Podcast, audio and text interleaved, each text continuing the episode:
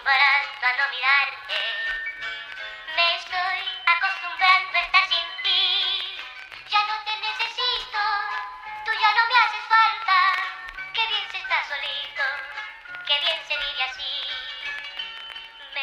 Y así partimos un nuevo capítulo. Aquí estamos presentes ahora y siempre. Eh, eh, eh, eh, porque comienza Pulquitas. Muertas. Pero, primero, primero, antes que cualquier cosa, comienza este programa con mi amiga, con mi colega, con mi compañera, con la fundadora de este programa. Con ustedes, Florecita Arellano. Bravo. Oh, falta el efecto, el efecto. ¿Cuál era el efecto? Este, ahora Muchas sí. gracias, amiga de mi alma, mi chancha, mi perra, mi perra, mi perrísima. La fundadora también de este programa, Botitas Muertas, que parte el día de hoy un nuevo tema, un capítulo número 14. Así es el programa, capítulo y escena número 14. Bravo, así es, así es. Así es, Así así es. es. Gracias, gracias, Gracias. gracias, gracias. Gracias, gracias. Así es. Bueno, ¿cómo has estado, querida? Bien, mi chancha, una semana muy ocupada, una semana productiva, una semana feliz. ¿Feliz? Sí, de concretar muchas cosas. Así que sí, estoy feliz, cansada. ¿Como una lombriz? feliz. No sé si la lombriz. Nunca he visto una lombriz tan feliz. No sé de dónde Yo nunca, ese ¿por dicho, qué weón. dicen eso? Nunca he visto sonreír a una lombriz. No, es más, nunca le he visto una cara, la cara a la lombriz. No, más cuando las dibujan y le hacen una sonrisita. ¿Será por eso? No sé, weón, pero no sé de dónde viene ese, No, ese término. como una lombriz. No, weón. Feliz cuando un perro, weón, es- ve a, a su Ve a su amo. amo. Eso, Ah, ve que mueve sí, su colita, weón. se pone a Ahí se saltar, nota. Así Exacto. estoy yo, mira. Moviendo la colita, saltando. Feliz, feliz. Así es. ¿Y tú, perra, cómo estáis? Contenta igual, contenta porque estamos contenta, señor, contenta. contenta porque estamos partiendo un nuevo programa, estamos ubicados en nuestro estudio. ah, Nuestro estudio, chancha. Así partieron mucho. Lo que pasa es que nos cambiamos de estudio. Antes Ah. estábamos en el estudio del living, ahora estamos en el estudio del comedor. No ampliamos el lugar del comedor que tenemos espacio para las botellas. Exacto, No, que no. la mesa es más grande, caben Sí. más cosas. Así que bien, eh, tranquila, reposando, volviendo todo a su lugar, apretando. ¿Después de qué, chancha? ¿Qué, te- qué tenés que apretar? Ah, hiciste ejercicio. Hice ejercicio, un poco de yoga. Ah, Un poco de yoga. Sí. Eh, sí, no es algo de lo que yo quiera seguir hablando, la verdad. Muy bien. No vale la pena. Bueno, vamos Nada a más hablar voy a decir. del día 2 de julio. ¿Eh, qué?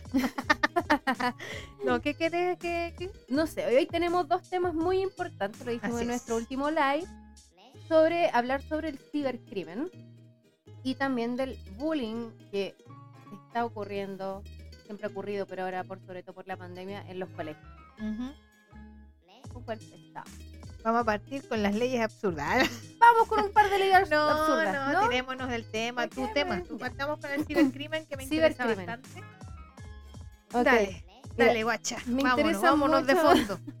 Lo, de- lo del cibercrimen, porque em, lo que alcancé a leer, investigué, es que hay una ley que está dormida. La ley que se le nombró PAC en su momento porque es un término más moderno. Con, Pedro Aguirre Cerda, No. PAC con seca, un pack de, de chela. pack de leche. ¿Cachai? Eh, se llama PAC porque se llama PAC el conjunto de fotos íntimas que tú mandás, ¿cachai? A las personas que tú quieras. ¿Cachai? Y esta ¿No será porque tiene una terminología de foto no sé cuánto en Sí, pues, inglés? Sí, pero está utilizado en el lenguaje de hace unos pocos años en la juventud. de ¿Y qué significa pack? Tía. Ya, ya, ¿Qué significa continúa. PAC? Te estoy preguntando a No ti si es tu po, tema. Estoy investigando de tu tema, pues, weón. Bueno, no es mi tema, es nuestro tema. Es tu tema, yo propongo Ay. el otro tema. ¿Qué opinan? Hagan sus comentarios. Ya, continúa. Ya. Entonces sabemos que aquí en Chile hay tres lugares para el cibercrimen de la PDI. Uno está en Santiago, el otro en Valparaíso y en Concepción. Pero ¿qué pasa con el cibercrimen de la PDI? Hay dos temas, grandes temas que abarcan. Uno es el sabotaje, el espionaje informático y el otro la explotación sexual de menores. Y tiene que ver con la pornografía y también con estos tipos o tipas que tienen un perfil falso y se comunican con menores de edad y después lo chantajean pidiéndoles fotos. Eh, Ah, los packs, las fotos en pelota, eso. sí, pues weón, ¿de qué crees que te estás hablando? ¿Tiene alguna definición en inglés? Pensé que me estabas hablando como de, de, de las fotos a ver, del crimen.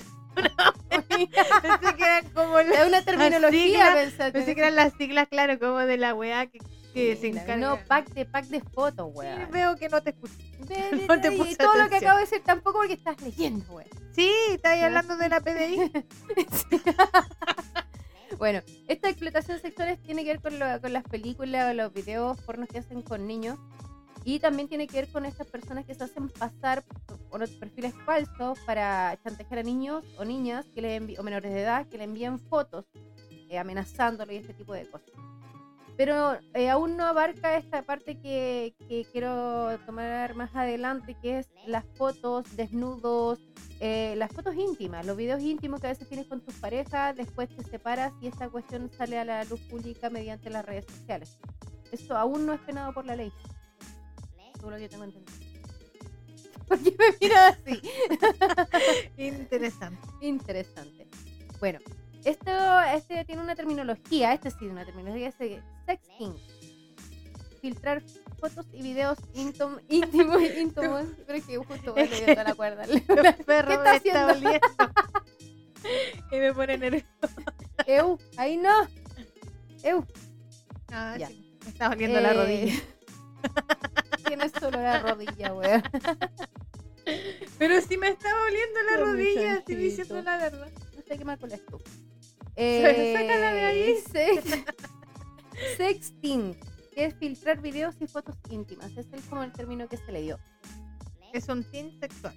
Sexting. Think, think. sexting.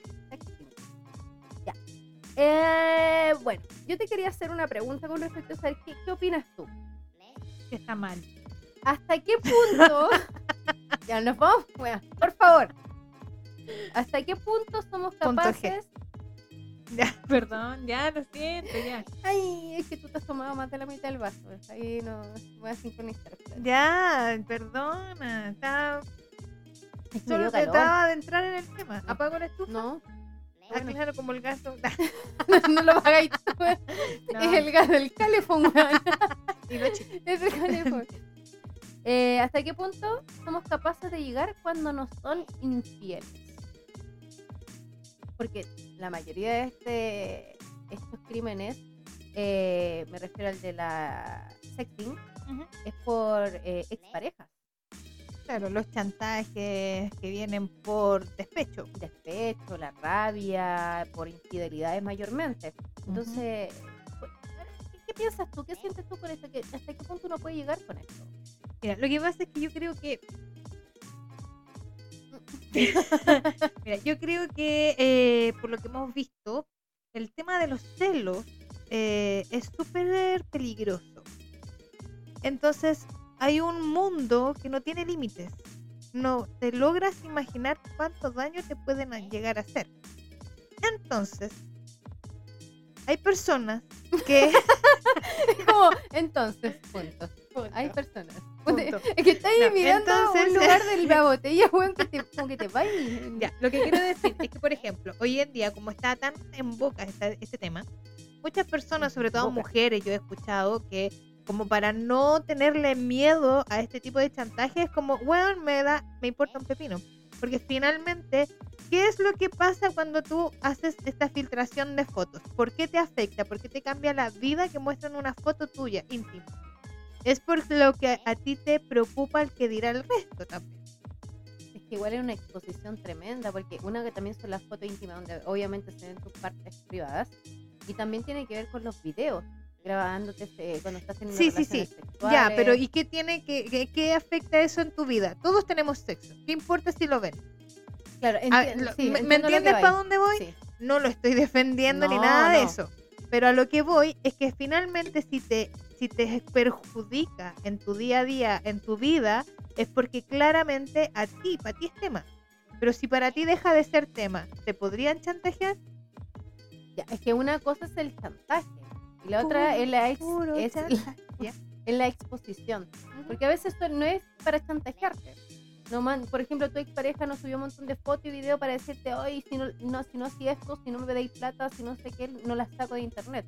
No, simplemente la subís para avergonzar a esa persona, para weón, ridiculizarla, no sé. Ya, pero igual, la misma pregunta. Para ridiculizarla, para avergonzarla, exponerla. son todas esas cosas, términos que tienen que ver a cómo yo tomo ese, Es que ese sí, situa- es que esa todos tenemos, bueno, no todos, eh, la mayoría de las personas adultas tenemos sexo, pero no en forma pública. Tú decides o sí o no lo haces público. Acá otra persona lo está decidiendo por ti. Sí entiendo eso, pero a lo que voy. No, no, no, no.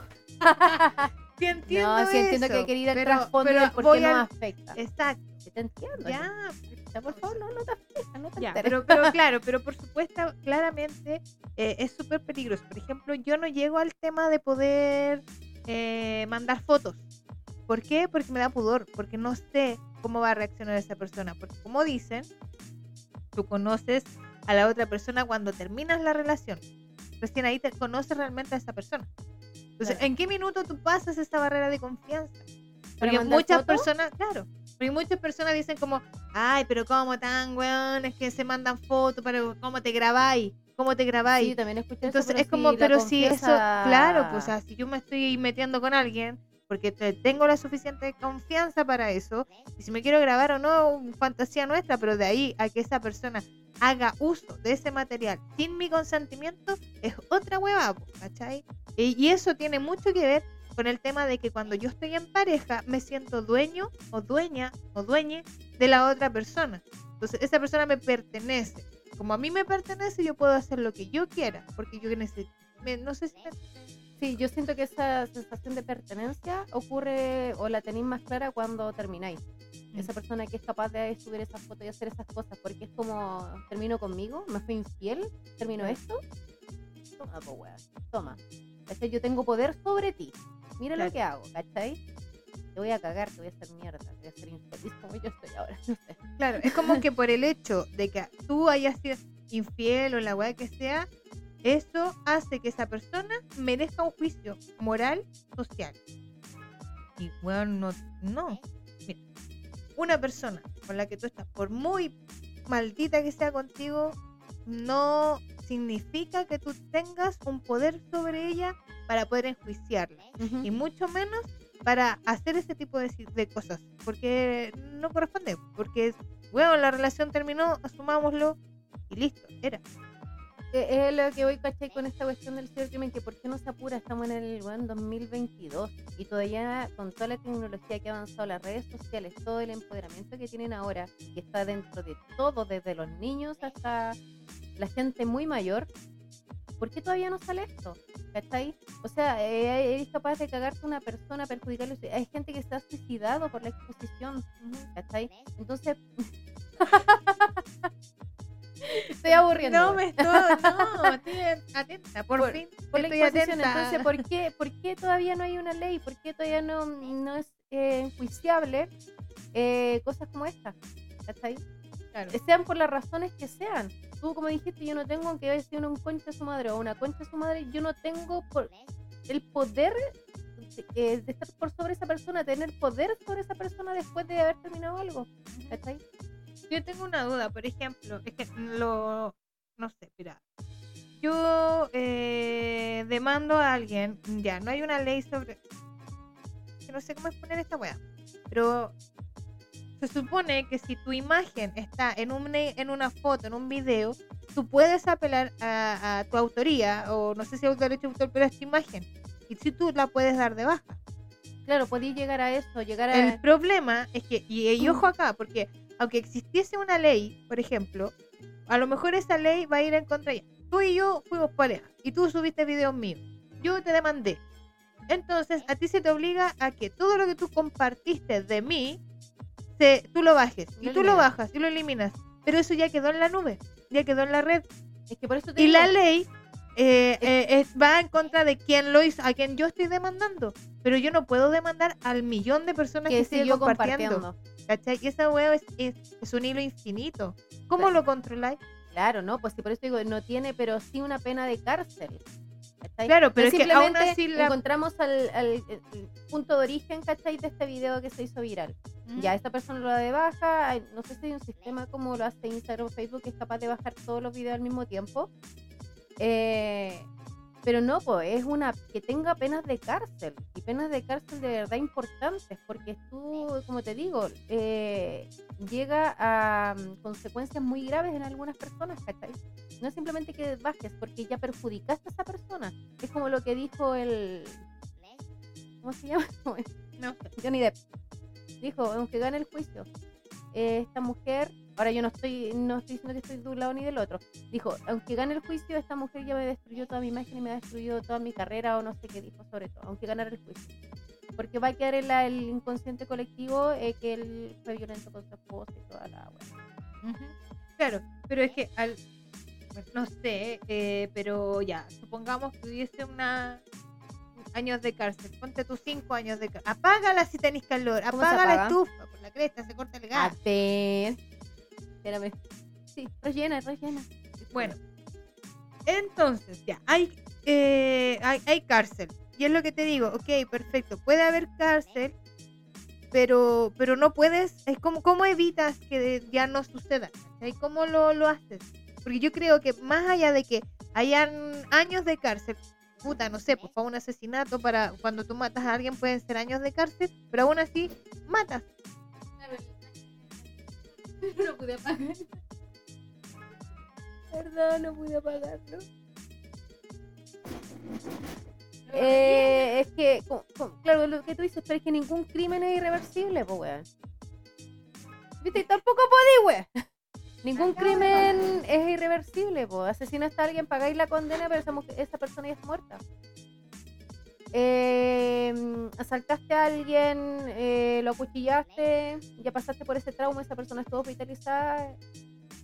¿Cachai? Parece que ningún crimen es irreversible.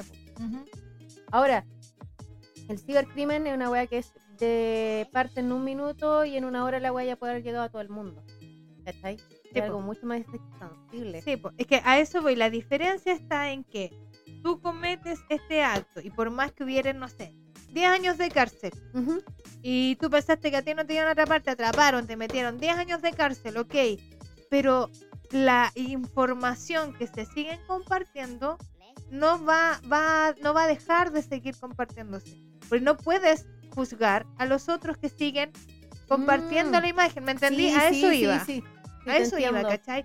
El video va a estar ahí. Entonces, por eso es un hilo tan infinito Sí, que cómo no- la ley alcanza todo eso. Claro, es como. Porque yo puedo bajar, por ejemplo, del servidor desde, no sé, desde, desde el primer, la desde punto la cero. matriz, de la Matrix, Ah, donde subí el, el video. Y puedo llevarme preso a la persona que lo subió. Pero de ahí que se sigue compartiendo, Sí. empieza a ¿Qué pasa? ¿Cómo qué lo pa- detengo? Sí, pues ¿qué pasa con, a ver, a mí me mandaron unos videos, ¿cachai? Y yo los comparo. Oh, mono, mira, toma. Y tú, la mono, Claro, no, pues, la mono ¿Te se la compartió cuando la se murió el, el, el cangri? Sí, había un video de cuando lo habían encontrado y andaba circulando por WhatsApp. Y lo bajaban y lo bajaban y la weá volvía a estar y volvía a estar. ¿Cachai? Porque la gente tiene un acceso en donde vas tan rápido que sí, no alcanzas a bajarlo, como, ¿cachai? Nunca más. No, entonces por eso es súper heavy, porque por mucho que haya una ley, que, weón, y Sí. que ojalá, bla, bla, bla, todo lo que queráis, pero aún así, el video Sí. no lo puedes dejar de... No, no, lo no vas a... No se va a pierdes el eliminar control. nunca. ¿Me caché? Sí, pierdes el control. totalmente el control. Me acordé del, del de rojo, el Nelson Mauri que se le filtró un video. Nelson weón. Mauri. Imagínate, ese Anda al video. colegio. No no seas seas flojo. Mira la weá que me O te saco de rojo. No, la weá. Uy, canciones de mierda que guarda tu cerebro. Oh, weón, qué impresionante. Información Pero ¿Hace cuánto esa basura. weá? Como más de 10 años, 20 años, no sé. Llevo 15 años, yo creo. Yo estaba Y en yo el tengo- colegio cuando estaban daban rojo. Nelson. Mauri, anda al colegio. No soy flojo. O te saco de rojo. Weón, no escuchar cabros de ahora y no van a entender qué weá estamos haciendo. Pero imagínate, 15 años, yo todavía me acuerdo, no vi el video, pero me acuerdo de que de la entrevista que le hacían a este chico ahí mismo en Rock, creo, no me acuerdo. Pero le, weón, al pico, pues, weón, le hicieron mierda al pobre cabro. Y era un adolescente, tenía como 18 años. Nelson Mauri tenía como 15 si estaba en el colegio. Pero cuando, cuando, rojo. fue lo del video era menor de edad, porque ahí capaz que ha sido pasado No otro sé. tema del- No, no, no me acuerdo. Pero era pero chico era igual. chico. Él empezó chico en el en Sí. rojo, igual que la, que la Cote La, la, Quintanilla. la, la Quintanilla. La Ay, Quintanilla. me- está Sí, como ¿por qué canta- te pusiste a bailar? Porque me está acordando la ranchera. Ok. Sigamos. En el rancho grande.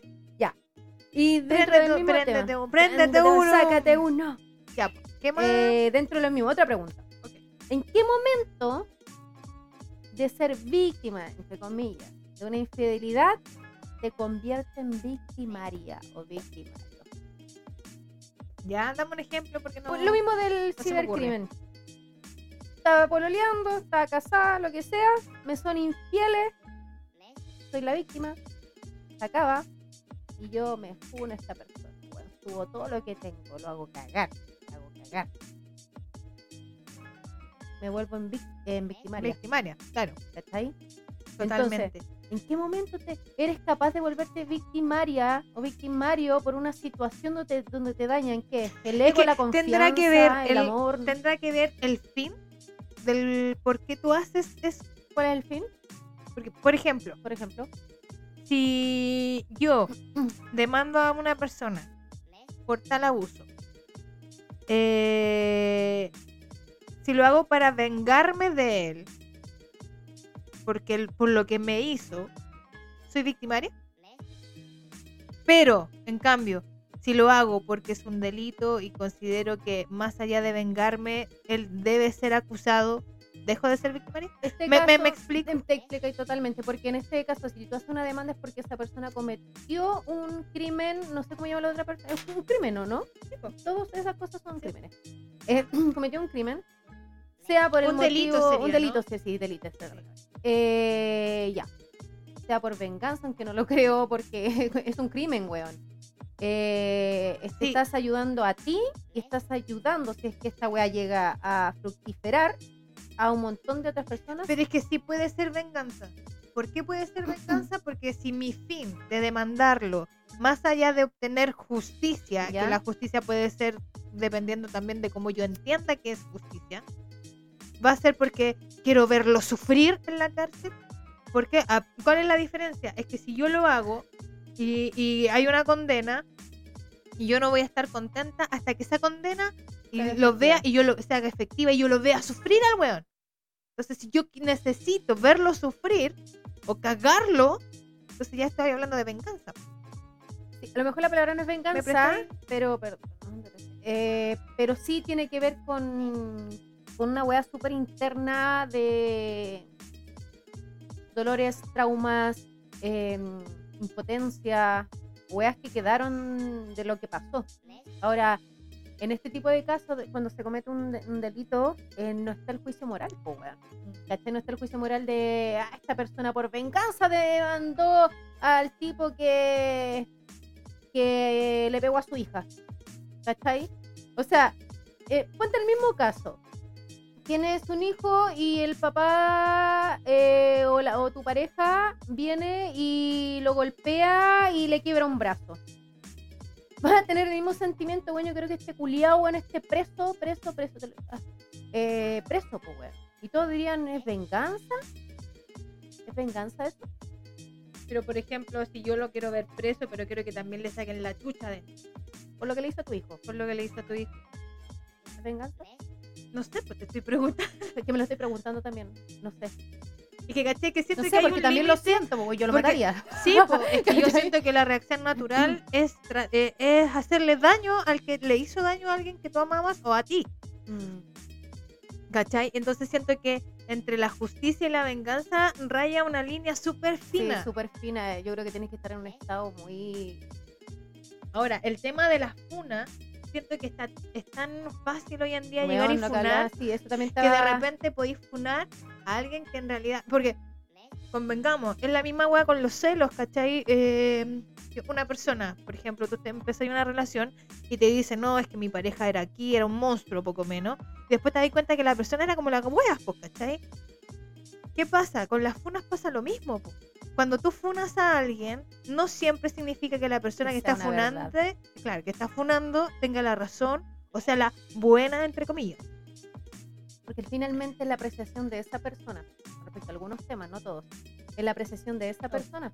Luego venía la pregunta siguiente, ¿cachai? Funar por infidelidad. ¿Hasta qué punto? Y anoté las canciones de ahora, las dos últimas mujeres famosillas, conocidas, que fueron infieles con ella, que fue Shakira y Karol G, que hicieron canciones. ¿Cachai? Y me puse a leer las letras de las canciones y es también lo que quizás a ti te son infiel y después le contáis esto a tus amigas, a tus amigos. Claro, tu pero es que, familia. es, que, es que ahí también hay otra cosa ¿Mm? que se mezcla como con, bueno, lo- eh, el arte en general, llamemos arte, Expresión. expresión artística, de donde tú, se supone que cuando tú compones tus canciones, también las compones desde lo que tú vives, Sí. ¿cachai? Entonces, si viviste una infidelidad, una, in- una experiencia de esa manera, lo viviste, entonces lo plasmas en un poema o en una canción. Sí, totalmente. Pero ¿qué pasa uno en este caso como mujer apaña? Y bueno, la canción de Karol G como la cantáis, pues, weón, ¿cachai? Pero... Claro, porque a varias nos ha pasado alguna ¿Qué situación pasa en así, este ¿verdad? caso? Estoy hablando súper desde afuera, sin involucrar mis emociones ni lo que pienso ni mis sentimientos. ¿ok? Entre Shakira y Piqué, el tipo, ¿cierto? Piqué quedó ante la sociedad como, ¿cachai? Frente a la canción que hizo Shakira y después lo que se comentó que pasó en realidad que fue por una infidelidad. Anuel, ah, estaba parándole la wea. Anuel, la pareja de ex pareja de Carol G, también, ¿cachai? Entonces, eh, igual hay una funa ahí. Hay una funa por infidelidad de estas Claro, dos es que una, una funa moral, po, una funa moral, claro. Moral, moral. Pero también, pues sí, ¿qué pasa con esto? Pero es una funa realmente. Porque, por ejemplo, bueno, eh, no sé, po, eh, funa para mí, eh, esto es sola- netamente para mí, ¿Ya? sería que eh, las demás personas, claro, lo juzgaran y cuando vieran a Piqué, por ejemplo, en el estadio jugando, todos le gritaran weá. ¿Cachai? Y le empieza a afectar su vida. Es que le está afectando su vida a ellos dos.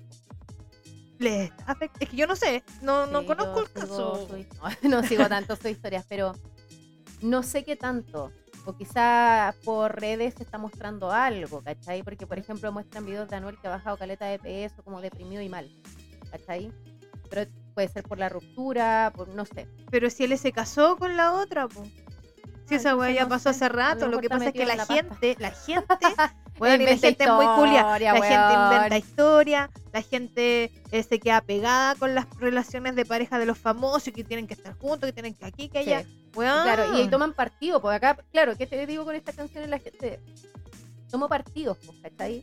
La- mayormente las mujeres apañando, ¿cachai? Así, sí, weón, y con las Claro, canciones. entonces, ¿qué pasa? No sé, pues le sacaron una foto a X persona, ay, está triste por la ruptura. Weón, yo a lo mejor estaba mirando a la nada pegada, porque se fumó un caño. Weón, no, no sé, ¿cachai? con esto mismo no, ya, lejos de la farándula, una pareja no famosa, no conocida. Igual ocurre, pues, weón. Ocurre porque tú terminas con alguien y esa otra persona, ¿qué sabes tú las weas que anda hablando de ti? ¿Cachai? O tú de esa persona, claro, ¿cachai? Dejando mal, eh, hablando quizás realidades desde tu perspectiva que no son tan así como dijiste delante. A lo mejor la mina o el weón era un concha de su madre, ¿cachai? No sé.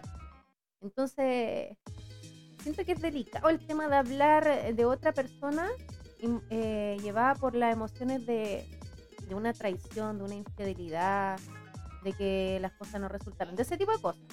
No, ma- no hablo de violencia ni de nada por el estilo. Ni, ni nada. Pero claro, es un tema un poco ahí. Más eh, que nada esto, todo esto me lo cuestioné. Más de que tener un partido, una idea clara, era como puros cuestionamientos. Por eso lo hice como en, en, en- todo en son de preguntas. Para que para analizarlo, ¿cachai? sí. Porque, por ejemplo, una misma, pues, cuando has vivido ciertas situaciones, o cuando nosotras mismas hueveamos acá, y no, mira, a ti te da, qué sé yo, bla, bla, bla. Ya son tallas, ¿cachai? Pero, por ejemplo, eh, uno de repente, claro, se desahoga con la amiga y no sé qué, pero hay personas que necesitan que el mundo entero juzgue a esa persona. Sí, pues, weón. Sí. Entonces A ahí es como, ¿qué, qué- qué onda? A mí me pasó que una señora X fue y le contó a mi mamá eh, que terminó una relación con una persona que también trabaja en la feria. Y resulta que hasta se puso a llorar, ¿cachai? Ahí, que, que no entendía por qué él andaba hablando un montón de cosas en la feria. La feria, weones. En todas la partes. cuarta, en todas partes. Habla y en una punta de la feria el Cagüín llegó al final. Entonces ella sufría mucho porque, eh, aparte de la ruptura, el tipo súper pendejo, porque es una wea- persona muy adulta, weón hablando pestes de ella, ¿cachai? Weá, y como que le daba rabia porque ella sentí la necesidad que tenía ella de aclararle a cada una de las personas con quienes weón habló, decir cómo fueron las cosas. Sí, ahora ojo, porque ¿Cachai? eso también tiene que ver mucho con las carencias infantiles. Entonces, una persona que jamás tuvo la aprobación desde sus cuidadores, que puede ser mamá, papá, lo que sea, siempre va a necesitar la aprobación de los demás. Es decir, por ejemplo, si tú cuando chico eres, fuiste una persona en donde siempre se te exigió perfección, que sacaras buenas notas, que te portaras de buena manera, y tus papás siempre te exigieron eso, cuando tú eres adulto, eres una persona totalmente insegura y obviamente perfeccionista, a cagar, y Mm. quieres hacerlo todo bien. Entonces, si alguien está hablando mal de ti, tú tienes que aclarar eso porque tú no eres eso. ¿Cachai? Y ahí volvemos a las raíces también. Sí, te encuentro toda la razón. Y también está también el hecho de que cuando creces también te puedas hacer cargo de eso y solucionarlo. Porque a mí me sorprendió que en el caso de mi mamá, hablar algo personal, mi papá, ¿qué decir? ¿Qué decir las cosas que hablaba, cachai? Con mucha gente que conoce a mi mamá, porque se desenvuelven en el mismo círculo de trabajo y todo. Mi mamá, viola. No le importaba. Nunca le importó. Porque, Porque ella, sabe, el- quién es claro. y sabe exactamente todo lo que pasó y vivió. ¿Cachai? Tú conocí la historia. Sí. ¿Cachai? Entonces, ¿qué? Mi hermana, la Katy, también tuvo la misma. Ah, contando toda mi familia. también. También se lo tomó así. No tuvo esa necesidad de andar aclarando cosas, siendo que estos dos hombres. No, do- los dos de mi hermana no. Eh, mi papá y mi ex cuñado eran. Dale, los pobrecitos, pero llorándole a todo el mundo cosas. Y ellas no, pues, íntegras porque sabían lo que entregaron, lo que dieron, lo que sufrieron y pasaron. Claro. ¿Cachai? No necesitan nada más. Así que, Bueno, es un tema Sí. para reflexionar, ¿no? Para dejar ahí dando, picándola. picándola, picándola. ¿Algo más? Eh, Esto, weón. Esto tengo. ¿Eso? Sí. Muy bien. Entonces, ahora pasamos al siguiente tema. Al siguiente tema, porque el siguiente tema dentro de Boquitas Muertas en el capítulo 14. ¿Qué pasó? Se le cayó el teléfono. En el, teléfono nuevo, weón. ¿Le pusiste la mica? Estaba No. esa cosa, weón. Bueno, decía, en Boquitas Muertas pasamos al segundo tema del capítulo número 14 de este día viernes. El tema es... Bueno, este es como para un, un intermedio, ¿no? Ah, vamos a tener un intermedio para... El intermedio de nuestra sección ya un poco más popular, que tiene que ver con... la presentación. las- ¿no te diste cuenta? Weón, hubiera hecho así una seña, weón. No. Eh, tiene que ver con las leyes absurdas y traje un par de leyes también, unas poquitas, que encontré que estaban bien entretenidas. Y vamos a ir con la primera. Sorpréndenos. Te sorprenderé. La primera dice así. En El Salvador, ¿ya? Los conductores ebrios pueden ser castigados con la muerte ante un pelotón de fusilamiento. Cáchate la wea brígida. Weón, no podría estar acá. Yo ya estaría Si muerta, acá, weón. weón, ya me hubieran fusilado. Hace rato. No. No, antes, antes, antes. te hubiese ya- por supuesto. La, pero así de brígido. Cáchate. Y esa. eso es actual. actual. Es que, mira, yo no sé si efectivamente lo lleven a cabo. Son leyes que son absurdas y que algunas están dormidas, pero están ahí, existen. Que si alguien quisiera llevar un juicio y aplicarla, podría ser. Claro, por ejemplo, si este weón que andaba curado eh, atropelló a alguien. y esta persona hace, eh, hace una demanda y tiene los medios y insiste, insiste y capaz que se pueda llevar a cabo porque está, está todavía vigente. Exactamente. Mm, exactamente. qué brígido, weón.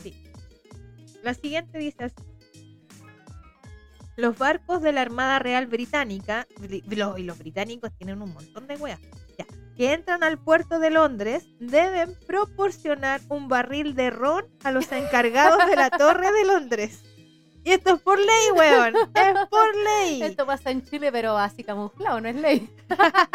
Claro, no, allá es ley. Tienen que proporcionar Weón, un, barril. un barril, un barril. Weón, ¿qué hace uno será con un barril de vodka, weón? Uh, por favor, voy a ir con un un- de la wea. Whatever. Eso. Eh, otra. En Suiza está prohibido lavar el coche los días domingo. ¿Te acuerdas que hablábamos que aquí Sí, en Chile acuerdo. estaba prohibido lavar el auto en la, calle? Ah, de veras. Ya. En Suiza está prohibido lavarlo los días domingo. Porque es el día de Cristo. No, no tengo idea, weón, pero un día domingo tú no podéis lavar el auto. De lunes a sábado nomás.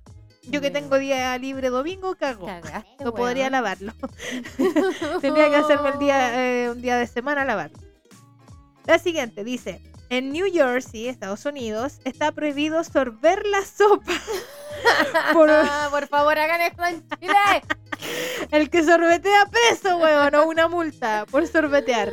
Weón, es que se debería. Yo encuentro la Eso es civilizada, yo creo que está Es que bien. bueno, ese incómodo, estoy comiendo el, o el té, el té. claro, sorbeteando. Tengo un amigo que hace.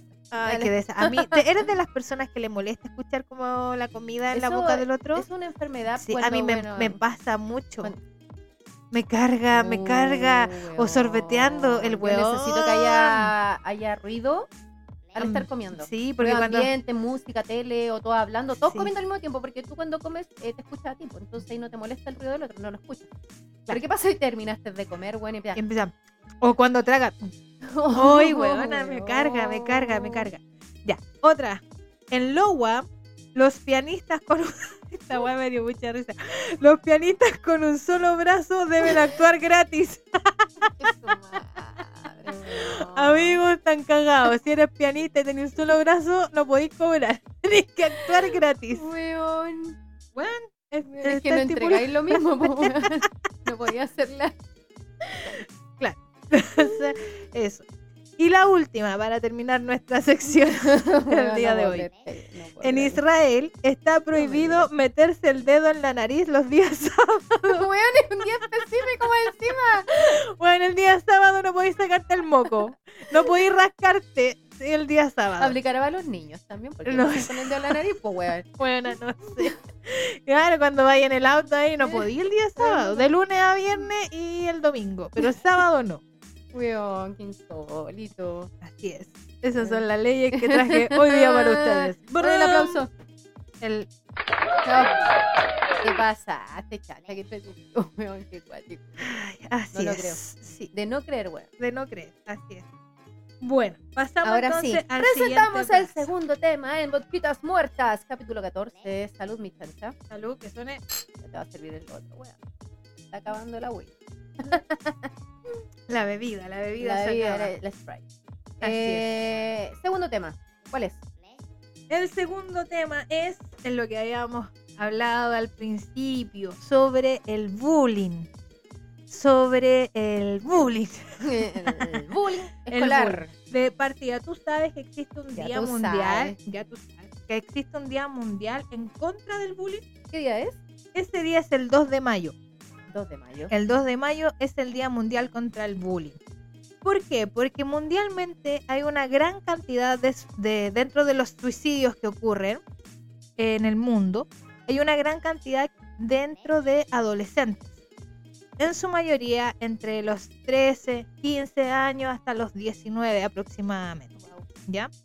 Aquí en Chile se aproximado, siempre es una prox, eh, se suicidan 1.800 personas al año. De esas 1.800 personas que se suicidan, 400 corresponden a adolescentes, que van entre los 15 hasta los 19. Yo en un capítulo anterior, no me acuerdo cuál fue, eh, eh, uno de esos índices de esos jóvenes muy importante, una cantidad muy importante eran de adolescentes de la comunidad LGTBIQ+. Sí, en su mayoría por el mayoría. tema de la discriminación y el Discriminación bullying que, que ellos sufren, ¿ya? Entonces, no es un tema menor. Y eh, esto iba también enfocado porque hoy en día hay mucha, mucha, mucha violencia en los colegios, por sobre todo después del regreso a la pandemia. Entonces uno se pregunta como, pero ¿por qué? ¿Por qué ocurre esto? Finalmente, todos nuestros niños son un reflejo total de lo que ocurre en sus casas, de las relaciones que tienen también con sus cuidadores. Eso se puede decir que casi un 100% es por esta casa. Exactamente. Entonces, dicho esto, como dice mi querido Rafa Cavada, dicho esto, eh, me puse a escuchar a la página de a la Emilia, la psicóloga de Criar sin morir en el intento, y tiene unas Uh, informaciones muy buenas. Les dejo el dato Sí. para que la sigan, porque de verdad que les va a servir de mucho. Instagram, criar sin morir en el intento. Exactamente. Eh, ¿Qué pasa acá? Por ejemplo, ella hablaba una cuestión que tiene que ver con la, eh, la vocecita interna. ¿Por qué? Porque todo esto también parte, primero, por la relación que tú tienes o lo que tú observes en tu casa desde tus cuidadores y cómo eso también te va afectando a ti y cómo tú lo desarrollas y lo desenvuelves fuera del lugar. ¿cierto? Y no sé si te ha pasado a ti, eh, yo creo que sí, a todos nos pasa, que de repente tenemos una vocecita interna y esa vocecita interna nos dice como, no, weón, no lo vaya a lograr, no, weón, esto no es para ti, ah, puta Sí. que eres tonta, puta que eres weona, un montón de esa vocecita interna Sí. que siempre te tira para abajo. Esa vocecita interna, esa voz está implantada por nuestros cuidadores, está implantada por nuestra infancia. ¿Cómo? ¿Por qué? Porque los niños son esponjas. Entonces, si a un niño le estás diciendo como, no, pero no hagas esto, no, pero es que cómo si hiciste eso, pero cómo, cómo no piensas, ¿cachai? Todo ese tipo de situaciones, todo ese tipo de cosas, de mensaje que tú le estás dando a ese niño, cuando crece, va a crecer con ese mensaje. ¿Cachai? Ese es, el, ese es el mensaje que tú le grabaste. Entonces, la invitación es, ¿cuál es el mensaje que yo le quiero grabar a mi, a mi hija para que sea su vocecita interna cuando sea adulto? Es que hay hasta padres o cuidadores, como lo vamos a nombrar desde ahora para grabármelo. eh, y aparte de decirte todas esas cosas, condenan, hacen una condena. Es como, o lo hablan cuando no estás, o directamente a ti como hija. Eh, no, tú no vas a poder hacer. Claro. Tú, eh, no, no, no, no. Puedes ser médico, puedes a lo mejor ser enfermera. Y ojo, no y es... te condena, hace una condena y, y te Sí. crees eso para el. Para Ahora, siempre. ojo, no se trata tampoco de juzgar como No. los son malos, son No, malas personas. No, no se trata de eso. ¿Por qué? Porque hay que ponerse en el lugar que la crianza que ellos nos entregaron a nosotros ya es una crianza mejorada, más sana de lo que ellos realmente vivieron. Y así sucesivamente para atrás. O sea, imagínate el tipo de crianza que recibieron ellos y que la filtraron Sí. para entregarnos algo mejor a nosotros. Y así viceversa. ¿Cachai? Sí. Entonces, una persona le preguntaba a Emilia, eh, por ejemplo, a mí en mi casa eh, yo siempre recibí un buen trato, pero aún así eh, siento que le he transmitido un mensaje erróneo o negativo, o yo tengo igual una vocecita interna negativa. Entonces, Emilia explicaba que a veces cuando tú igual le das un buen trato a tu hija y le tratas de inculcar como eh, siempre desde lo positivo, pero resulta que tú te miras al espejo, puta, que estoy guatona, Sí. o que soy weona, y te lo dices a ti En lo práctico. en lo práctico, sí, en el día a día, ellos igual lo escuchan, igual lo absorben, igual se lo graban. Y a veces no solamente escuchado, sino que son cosas que tú ves en tus padres cuando chica. Y tengo muchas imágenes. Por ejemplo, hoy día mismo me acordaba que una vez fuimos al- a un iriólogo con mi mamá, yo era más chica. Y este iriólogo, yo hoy en día tomo conciencia que fue, no sé si llamarlo abuso o algo así. Pero el tipo, siendo un, eh, no sé si es un doctor, el iriólogo, no sé, en realidad un oficio, dijo, entre todo le dijo, tú necesitas un abrazo. Y viene la abraza. Mi mamá es incómoda, pues, ¿cachai? Pero tampoco dijo nada. Y a mí se me quedó grabadísimo eso. ¿Cachai? Entonces esa inseguridad que tuvo mi mamá de no saber qué hacer, de cómo defenderse frente a algo así, lo tomó mm, súper normal. Y yo lo vi, po. Y también vi su incomodidad, la sentí. No sé si lo comentamos después o no, pero eh, es el reflejo también lo que tú ves en tus padres. ¿cachai? Por ejemplo, yo a veces tengo mucho miedo a hacer cosas y no recuerdo que mi mamá me haya dicho, eh, no, no puedes, ¿cachai? No hagas esto, siempre impulsándome. Pero ella también era vergonzosa para hacer cosas, entonces yo lo veía. Ella luchaba, trataba de hacer las cosas y las hacía, Claro. pero se notaba su inseguridad. Mira, ese es muy, muy ¿Cachai? buen ejemplo a, a- se refiere a eso. ¿Cachai? Que a veces recibes ese buen trato, recibes el buen discurso, pero vas finalmente, igual nosotros o los niños, terminan repitiendo y quedándose con las acciones que hacemos los adultos. Entonces, por ejemplo, en mi casa a mí me pasa que eh, yo siempre le estoy diciendo a mi hijo que es inteligente, que es lindo, que es único, que es bacán, pero él se encuentra feo. Y ese reflejo es mío. Porque tú... Porque yo no, yo no me encuentro linda, yo tengo conflictos con mi cuerpo y de repente sí me ha escuchado, él me ha escuchado a mí como puta que estoy gorda, con ese tipo de mm, comentarios. Claro, y para él lo normalizaste totalmente frente a sus ojos. Exacto. hecho de- Entonces a él le pasa lo mismo que me pasa a mí, que él no se ve como realmente es, ¿cachai? Y claro, porque es lo que yo le entregué. Entonces, dicho esto, otra vez me gusta decir, ya, eh, ¿qué pasa con la adolescencia? Los adolescentes que vienen también con este, con este tema eh, muy violento y toda la cosa, muy escuchado a muchos mm, cuidadores o más padres que están desesperados y dicen, escucha, no tengo, mi adolescente no me cuenta absolutamente nada, yo no sé por qué se porta tan violento en el colegio, por qué reacciona de esta manera, no sé en qué anda metido, porque no me cuenta nada. Mm. Y mientras, y si yo quiero poner como el orden, se pone violento. ¿Cachai? Ya. Y tú le preguntas entonces, ok, pero tú le pides su opinión, le, le preguntas qué piensa, tú lo Mm. haces partícipe, respetas su, eh, sus decisiones, su estilo. No. ¿Por qué? Porque tratamos siempre de moldearlo a una estructura que nosotros queremos que sean nuestros hijos. Y al hacer eso, dejamos de escucharlo.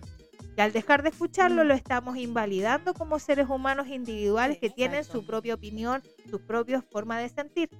El adolescente, por naturaleza, siempre eh, busca rebelarse contra algo. Necesita hacerlo.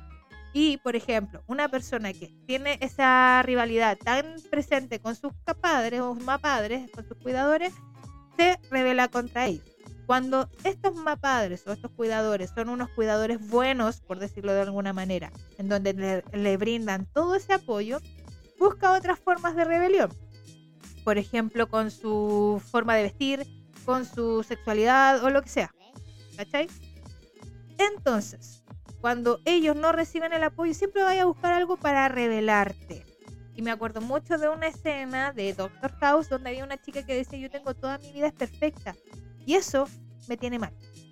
Porque veo que todas las demás personas normales tienen problemas. y yo no los tengo. Entonces, ¿qué hacía? Ella hacía otra wea para tener alguna mancha, ¿cachai? Entonces, buscáis algo.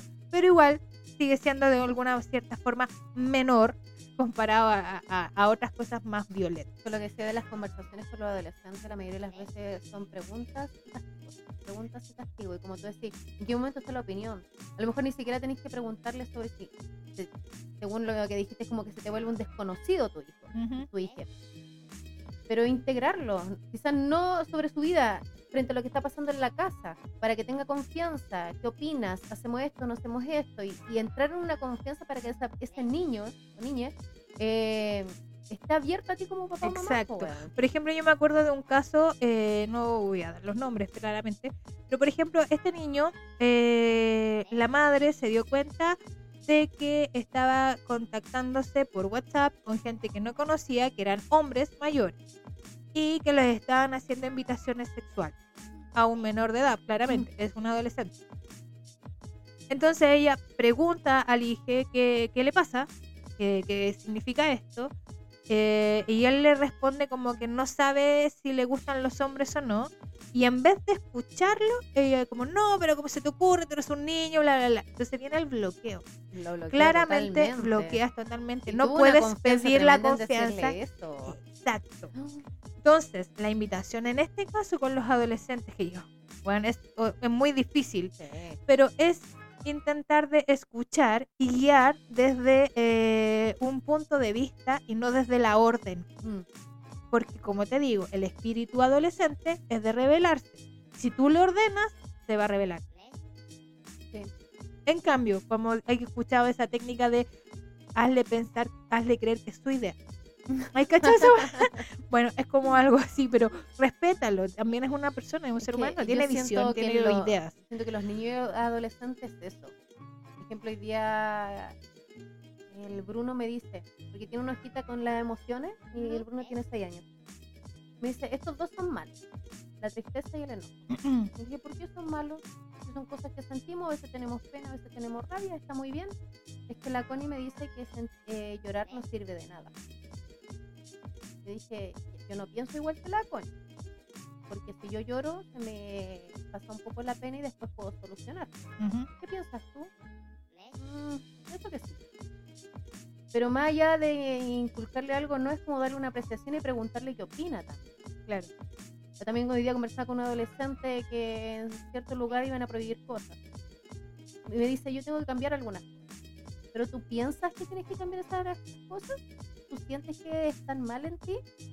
Y ese, ahí se arma un diálogo para que esa persona también se cuestione si está bien o está mal, más que seguir una instrucción, una orden, porque esa, esto también puede venir de un grupo de amigos, puede venir de, eh, no sé, todos tus amigos están en una parada y tú no sabes si es...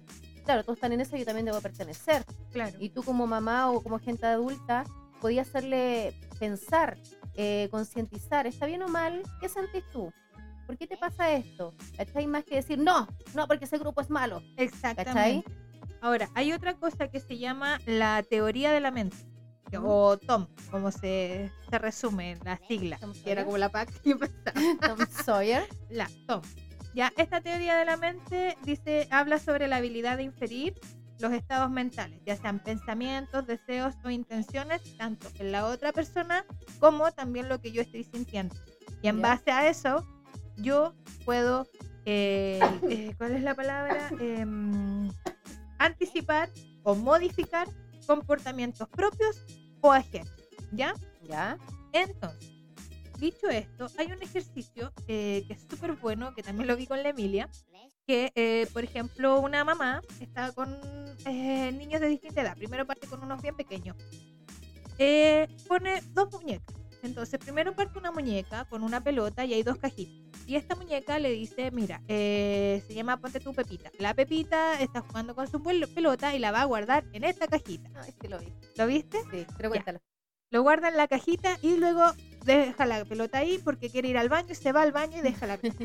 llega la segunda muñeca y llega a la cajita y dice, oh, encontré esta pelota, la voy a ocupar, voy a jugar con ella, pero hoy también tengo que ir a hacer otra cosa y la deja en la otra caja y se va. Y luego llega Pepita. La pregunta es para el niño. ¿En qué caja va a ir a buscar Pepita, que viene recién llegando del baño la pelota?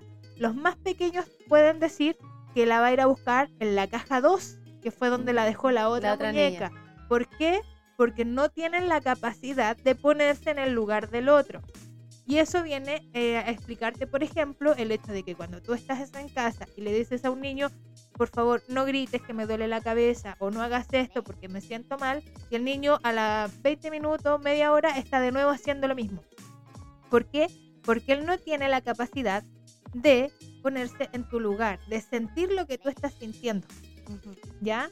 Y eso se va desarrollando a través de, obviamente, la madurez emocional y todo eso. Y los niños más grandes sí logran captarlo, entonces cuando le haces el mismo ejercicio, si responde no, la, buscó, eh, la fue a buscar en la caja 1, porque ahí fue donde la dejó antes de ir al baño, y después va a ir a buscar en la caja 2. Sí, ¿Me- eso también eh, en ese ejercicio mismo se veía el reflejo de era la- cuál era la intención de la segunda niña. Los niños más chicos eran como tomó la pelota porque la encontró y la dejó ahí, la segunda caja. Claro. Y los niños más grandes eran como Se la quería se la quería quitar, claro. se la quería esconder. Exacto. ¿ahí? Pero es el ejercicio para ir viendo cómo está la empatía también en el niño. Mm. Y esta, esta teoría de la mente, en un momento se pensaba de que podía reflejarse en los niños autistas, que ahí en esa teoría había una falla en ellos por el tema de la Mm. empatía. ¿cachai? Luego eso entró en discusión y se dio cuenta que en realidad no era tan así.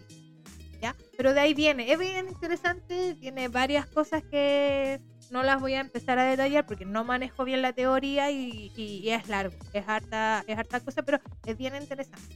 ¿Cachai?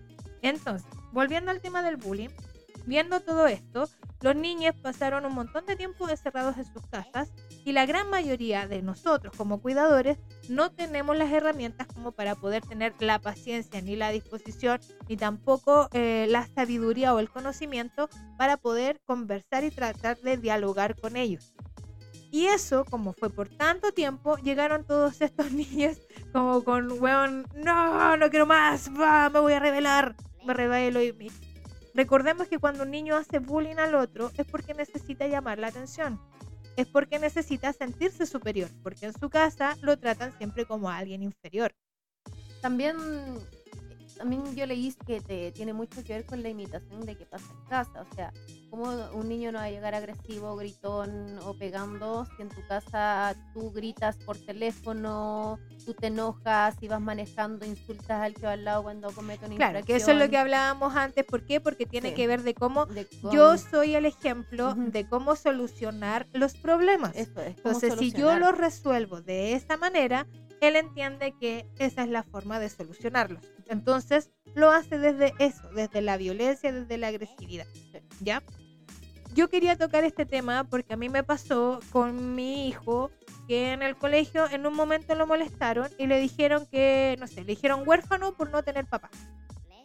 Y eso fue súper fuerte porque en realidad hoy en día, si tú te pones a, a sacar las cuentas y a ver las estadísticas, La, mayoría de la no gran tienen mayoría de papá. los niños no tienen papá o tienen un papá pero que no es presente, es un Ujú. papá ausente. De ahí viene también la cantidad de demandas por pensión de alimentos y un montón de temas. Entonces es súper extraño que hoy en día, por lo menos para mí, se siga molestando de esa manera a un niño. Es como lo que hablamos de la gordofobia, pues weón, más del 50% de Chile tiene sobrepeso y huella mal gordo. Exacto. Entonces como, ¿qué está pasando? No podemos normalizar cosas como, ay, son niños, no importa. A él también lo molestan por ser bajo de estatura. Es que eres enano y no sé qué. Yo sé, a él lo conflictúa un montón. ¿Cachai? Entonces como, puta, tú le estás inculcando a tu hijo, no molestes a los demás para que por su cuerpo, por su color de piel, por lo que sea, sea respetuoso. Y vienen los demás y lo molestan y él no sabe cómo en un reaccionar a eso. conflicto pues, en su cabeza, ¿por qué yo no puedo y los demás lo hacen? ¿Por qué los otros niños Y, hacen y- eso? y más que eso, es como, weón, yo lo preparé para que él no molestara, pero no lo preparé para que no le afectara. Eso es lo otro, te enfocaste en que no fuera eh, un victimario, Exacto. ¿cachai? Entonces, es cuático. Entonces, ¿qué haces tú como ama, como cuidadora o cuidador? Hay herramientas. ¿Qué tan útiles son? No lo sé. Pero, por ejemplo, en, como esto es tan eh, es un tema tan importante, existen leyes. Hay una ley escolar en donde se les obliga a los colegios a tener un protocolo sobre bullying. Es un protocolo que tiene que ver con la buen, el buen, ¿cómo se llama? La ¿Convivencia? convivencia escolar. Si ese protocolo el colegio no lo cumple, tú puedes ir a la superintendencia al- de educación, Ministerio de Educación. al Ministerio de Educación y colocar una, una querella o algo así. Y ellos están obligados a ir al colegio a revisar el protocolo y a ver por qué esto no se está cumpliendo. ¿Ya? Eh, y eh, ustedes lo pueden hacer, de hecho, a través de la página que es www.supereduc.cl. Ustedes pueden dejar una denuncia desde la página sobre lo que está pasando en el colegio para que ellos intervengan. Lo que Pero sí es que importante que hay un protocolo que ustedes lo puedan seguir y lo pueden hacer a que se active. Pero no dejen de hacerlo. No se queden con, ay, no importa, son niños, se Eh, molestan, todos los niños se molestan. Ah, es que te digan enano, ¿qué importa? Sí importa. Sobre todo si tú ves que a tu hijo le, le importa, le influye, tienes que hablar. Es que es tan importante. Yo digo, eh, hay niños como tú decís que tú lo educas para que no molesten, ni te molesten. Y pasan cosas en los colegios. Acá en el colegio de mi sobrino llegó así como, mamá, un niño lo castigaron porque trató de gordita a otra niña. Seguramente no dijo gordita, pero mi, eh, los chiquillos hablan así. Eh, y asombrados porque ¿cómo? ¿Cómo pasa esto? ¿Cachai? Y tú, eh, mi hermana ha escuchado que las profesoras hablan con los papás, sabe que el niño habló mal, tiene un lenguaje que no corresponde, está usando garabatos y cosas ofensivas para que lo hablen en casa. Pero ¿qué pasa? Tú escuchas a los papás o los cuidadores que lo, lo que dice la profesora le vale nada, porque ellos hablan así en casa y es normal. pues. ¿Por qué voy a corregir a mi hijo si te... ah, Claro. Bueno, en No ese caso. También hay una hay herramientas que están enfocadas enfocados directamente también para darles herramientas a los, a los cuidadores. Pero obviamente no los Claro, puedes obligar. No. Tú lo único que puedes hacer como cuidadora es eh, velar por la seguridad de tu niña y pucha, si eso está pasando, poner la denuncia. Sí. Eso. Sí, a veces yo siento que los profesores están tan, tan limitados. Ahí había un niño conflictivo en el curso, eh, llamaron al apoderado para decirle, el niño lo cambiaron de puesto, agredió a otro niño, lo cambiaban acá, hablaron con los papás, lo- y no, hay- no hay cambio. Entonces la profesora decía, ¿qué hago? No sé qué hacer, yo no puedo sacar al niño del curso, no puedo. ¿cachai? Y hay cosas que los niños tienen una conducta y que a veces no hay... ¿Qué protocolos sigues?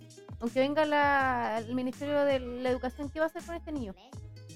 Bueno, para eso también hay unas hay otras herramientas, pero ya llegamos a la hora del programa, entonces no la vamos a seguir hablando. Pero es un tema interesante que eh, da para mucho más. Da para mucho. Porque está el tema, por ejemplo, de los castigos, las suspensiones. En realidad es muy positivo que suspendas a un niño que se O porte sea, mal, te portas mal, te vas una semana. ¿Es Eh, positivo realmente? ¿Qué pasa? Porque en ¿Y qué realidad también con el- la palabra castigo? ¿Qué pasa con esto? Si al final es, es la integración, es problema de integración, de comunicación. Claro. ¿Cachai? Un castigo yo no creo que sea la solución. no, una suspensión no es solución porque no te estás haciendo cargo, simplemente estás haciendo que Evitando que desaparezca. desaparezca por una ¿Cachai? semana. Exacto. Bueno, llegamos al final del programa. Estuvo muy bueno. Se me pasó volando la hora. Como resumen el Como trabajo resu- en consumo, en conjunto, consumo, en, En conjunto, consumo y con consumo. con consumo, en conjunto, en casa y en la escuela en el tema del bullying. No Así podemos es. darle todo a los profesores que eduquen a los niños. La educación también está en casa. y eh, tener la capacidad de decir como cuidadora, como cuidador, como mamá padre, de yo no tengo las herramientas, necesito ayuda. Y están las psicopedagogas en el colegio. Yo sé que a veces las herramientas que nos brindan no son Son las mejores, limitadas. pero mm, a- mejor un poquito a nada. Voy a insistir. Yo, yo creo que cuando uno va con buena disposición te encontré con gente que puede ayudar. Así es. ¿cachai? Así que Sí, así que háganlo, ayuda. busquen ayuda, no se queden solamente con esta es mi forma de criar.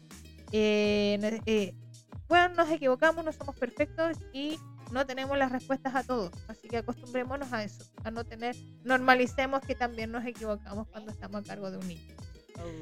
Eso, Sí. nos vemos. Nos Cuídense. vemos en un próximo capítulo. Vamos a estar subiendo de qué va a tratar el próximo capítulo Exacto. o próximo en vivo. Aún no, no está decidido qué va a Ahí pasar. lo vamos a estar confirmando. Confirmando por nuestras redes. Síganos Instagram de Vodquitas-Muertas, en Spotify búsquennos como Vodquitas Muertas y pónganle seguir. Eso. ¿Listo? Listo, Nos fuimos. Nos fuimos. Nos fuimos entonces, que se que tengan una linda semana, un buen fin de semana. Y no- Ojo con la lluvia, saquen las hojitas de las desagüe. Ojo con las redes sociales. No subamos cosas ni llamemos por teléfono cuando están ebrios. Por supuesto, muy importante. Así que eso. Chao, chao. Chao, Que te vaya y bien, que te vaya bonito. Y salud. Saludcita. Nos queda música. un poquito de música. Se me atoré, un poquito de música. Un poquito de música. Hagamos un poquito de música. Hagamos un poquito de música. Un poquito de música.